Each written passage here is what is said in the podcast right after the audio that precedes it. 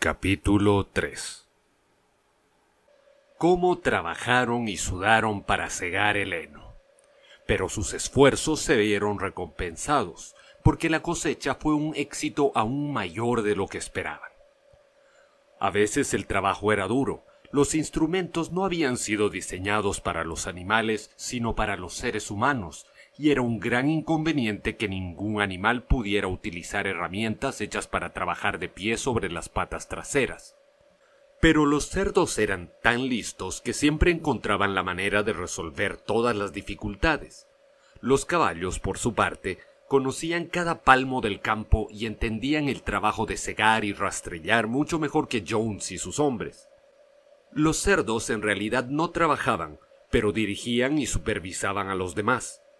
Con sus conocimientos superiores era natural que asumieran el liderazgo. Boxeador y Trébol se enganchaban a la segadora o a la rastrilladora. En esos tiempos, por supuesto, no hacía falta bocados ni riendas, y recorrían el campo sin cesar dando vueltas y vueltas, con un cerdo detrás que iba gritando Arre camarada o So camarada, según fuera el caso y todos los animales, hasta el más humilde, intervenían en la recolección del heno. Hasta los patos y las gallinas iban y venían todo el día bajo el sol, transportando pequeñas brisnas de heno en el pico. Al final terminaron la cosecha dos días antes del tiempo que solían emplear Jones y sus hombres. Además, era la mayor cosecha que se había visto nunca en la granja. No había desperdicio alguno. Las gallinas y los patos, con su extraordinaria vista, habían recogido hasta el último tallo, y ningún animal de la granja había robado siquiera un bocado. Durante todo aquel verano el trabajo en la granja funcionó como un reloj. Los animales nunca habían imaginado que podían ser tan felices. Cada bocado les producía un intenso placer positivo, ya que era realmente su propia comida, producida por ellos y para ellos, no repartida por un amo mezquino. Desaparecidos los seres humanos parasitarios, quedaba más comida para todos. Disponían de más tiempo libre, aunque por su falta de experiencia no sabían bien en qué emplearlo. Encontraban muchas dificultades, por ejemplo, hacia finales de año, al cosechar el maíz, tuvieron que pisarlo al estilo antiguo y aventar la paja con el aliento ya que la finca no poseía trilladora. Pero los cerdos, con su inteligencia, y boxeador, con sus tremendos músculos, siempre resolvían los problemas. Boxeador era la admiración de todos. Había sido un gran trabajador, incluso en tiempos de Jones, pero ahora parecía más tres caballos que uno. Había días en que todo el trabajo de la granja parecía descansar sobre sus fuertes hombros. De la mañana a la noche empujaba y tiraba, siempre en el punto donde el trabajo era más duro. Había hecho un arreglo con uno de los gallos jóvenes para que por la mañana lo despertara media hora antes que a nadie. Así podía hacer algún trabajo voluntario en el aspecto que resultara más necesario antes del comienzo de la jornada normal. Su respuesta ante cada problema y cada revés era trabajaré más duro, y la había adoptado como lema personal. Pero todo el mundo trabajaba según su capacidad. Las gallinas y los patos, por ejemplo, al recoger los granos perdidos de la cosecha, rescataron cinco fanegas. Nadie robaba, nadie se quejaba de sus raciones, y las peleas y los mordiscos y los celos tan característicos de la vida en los viejos tiempos casi habían desaparecido. Nadie, o casi nadie, eludía el trabajo. Es cierto que Marieta no se destacaba por madrugar, y solía dejar de trabajar temprano alegando que tenía una piedra en un casco. Y la conducta de la gata era un poco rara. Pronto se descubrió que cuando había trabajo que hacer, la gata nunca estaba. Se esfumaba durante varias horas y reaparecía cuando iban a comer, o por la noche cuando había terminado el trabajo, como si nada hubiera ocurrido pero sus excusas eran siempre excelentes, y ronroneaba con tanto cariño que resultaba imposible no creer en sus buenas intenciones. El viejo Benjamín, el burro, no parecía haber cambiado desde la rebelión.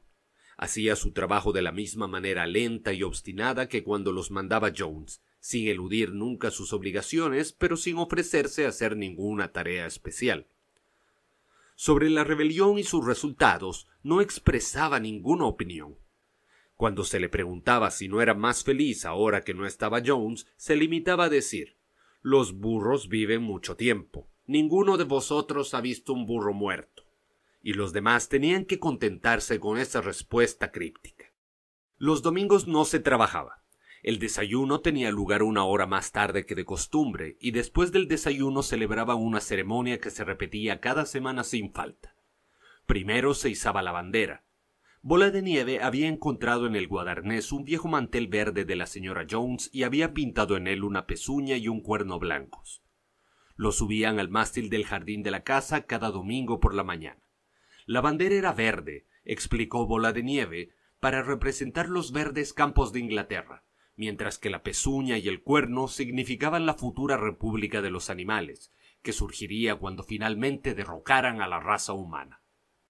Después de izar la bandera, todos los animales iban en tropel al enorme establo para realizar una asamblea general conocida como la reunión. Allí se planificaba el trabajo de la semana siguiente y se proponían y se debatían las resoluciones. Esas resoluciones las proponían siempre los cerdos, los demás animales entendían cómo votar, pero nunca se les ocurrían resoluciones propias. Bola de Nieve y Napoleón eran, con mucho, quienes más intervenían en los debates. Pero se notaba que esos dos nunca estaban de acuerdo. Cuando uno sugería algo, se podía tener casi por seguro que el otro se opondría hasta cuando se resolvió, nadie podía oponerse a esa decisión, reservar el pequeño campo que había detrás del huerto como sitio de descanso para los animales que ya no pudieran trabajar, hubo un acalorado debate sobre la edad correcta de jubilación para cada clase de animal. La reunión siempre terminaba con el canto de bestias de Inglaterra y la tarde se dedicaba al recreo. Los cerdos habían reservado el guadarnés como sede para ellos. Allí, por la noche, estudiaban herrería, carpintería y otras artes necesarias incluidas en los libros que habían sacado de la casa. Bola de Nieve también se ocupaba de organizar a los demás en lo que denominaba comités animales. En eso era incansable.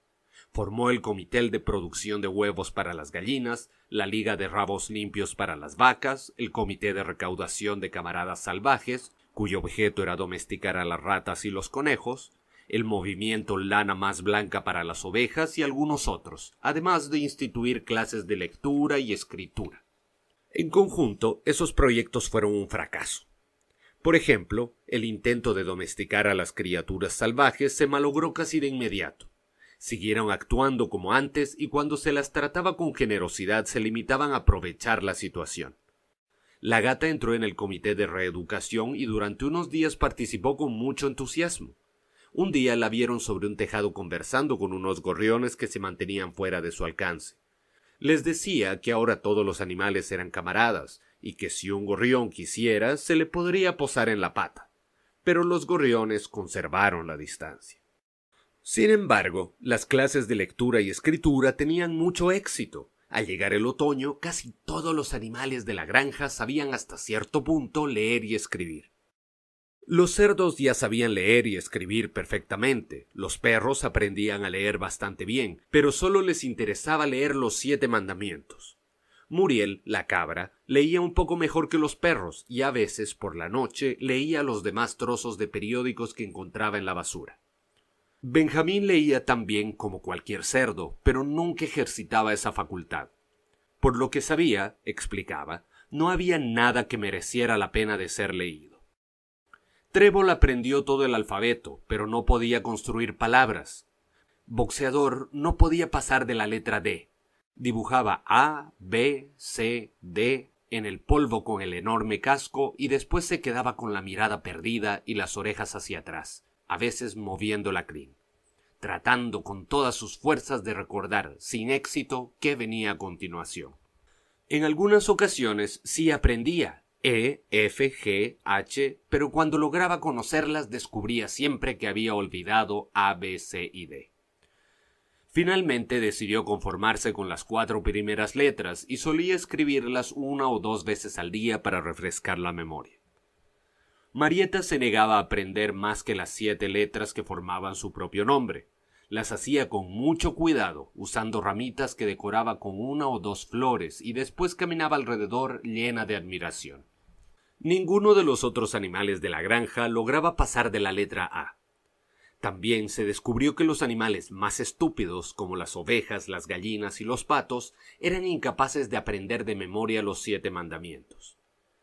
Después de mucho pensar, Bola de Nieve declaró que los siete mandamientos podían, de hecho, reducirse a una sola máxima a saber cuatro patas sí, dos patas no. Eso, dijo, contenía el principio esencial del animalismo. Quien lo hubiera comprendido a fondo estaría salvo de toda influencia humana.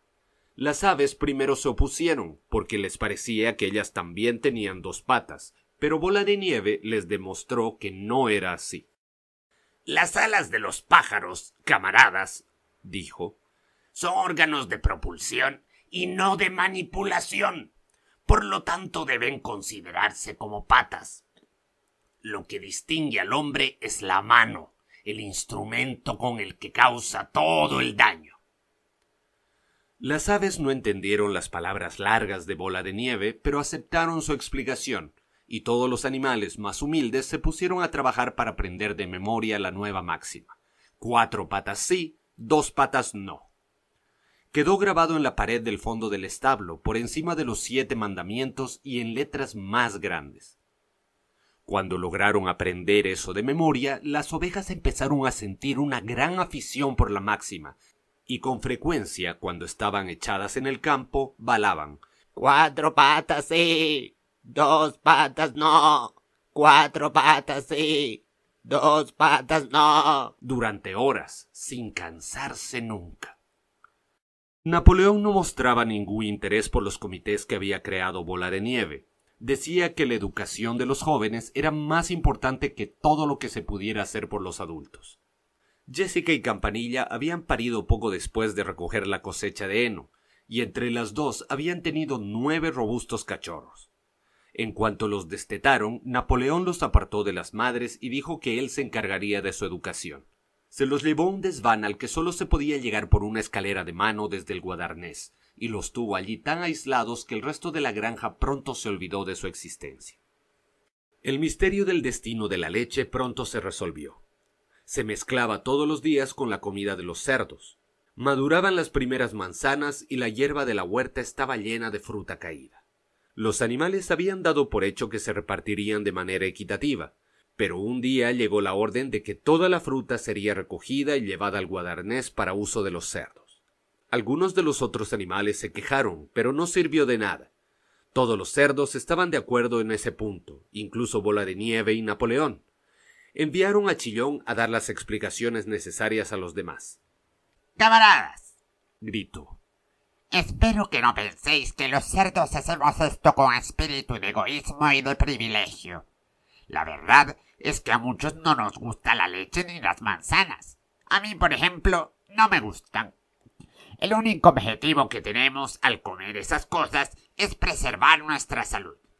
La leche y las manzanas, lo ha demostrado la ciencia, camaradas, contienen sustancias totalmente necesarias para el bienestar del cerdo. Los cerdos trabajamos con el cerebro. La gestión y la organización de esta granja dependen de nosotros. Día y noche velamos por vuestro bienestar. Es por vuestro bien que bebemos la leche y comemos las manzanas. ¿Sabéis qué ocurriría si los cerdos no cumpliéramos con nuestro deber? Volvería Jones. Sí, volvería Jones. Y no creo, camaradas, exclamó Chillón, casi suplicante, brincando y moviendo la cola, que ninguno de nosotros quiera ver de nuevo Jones.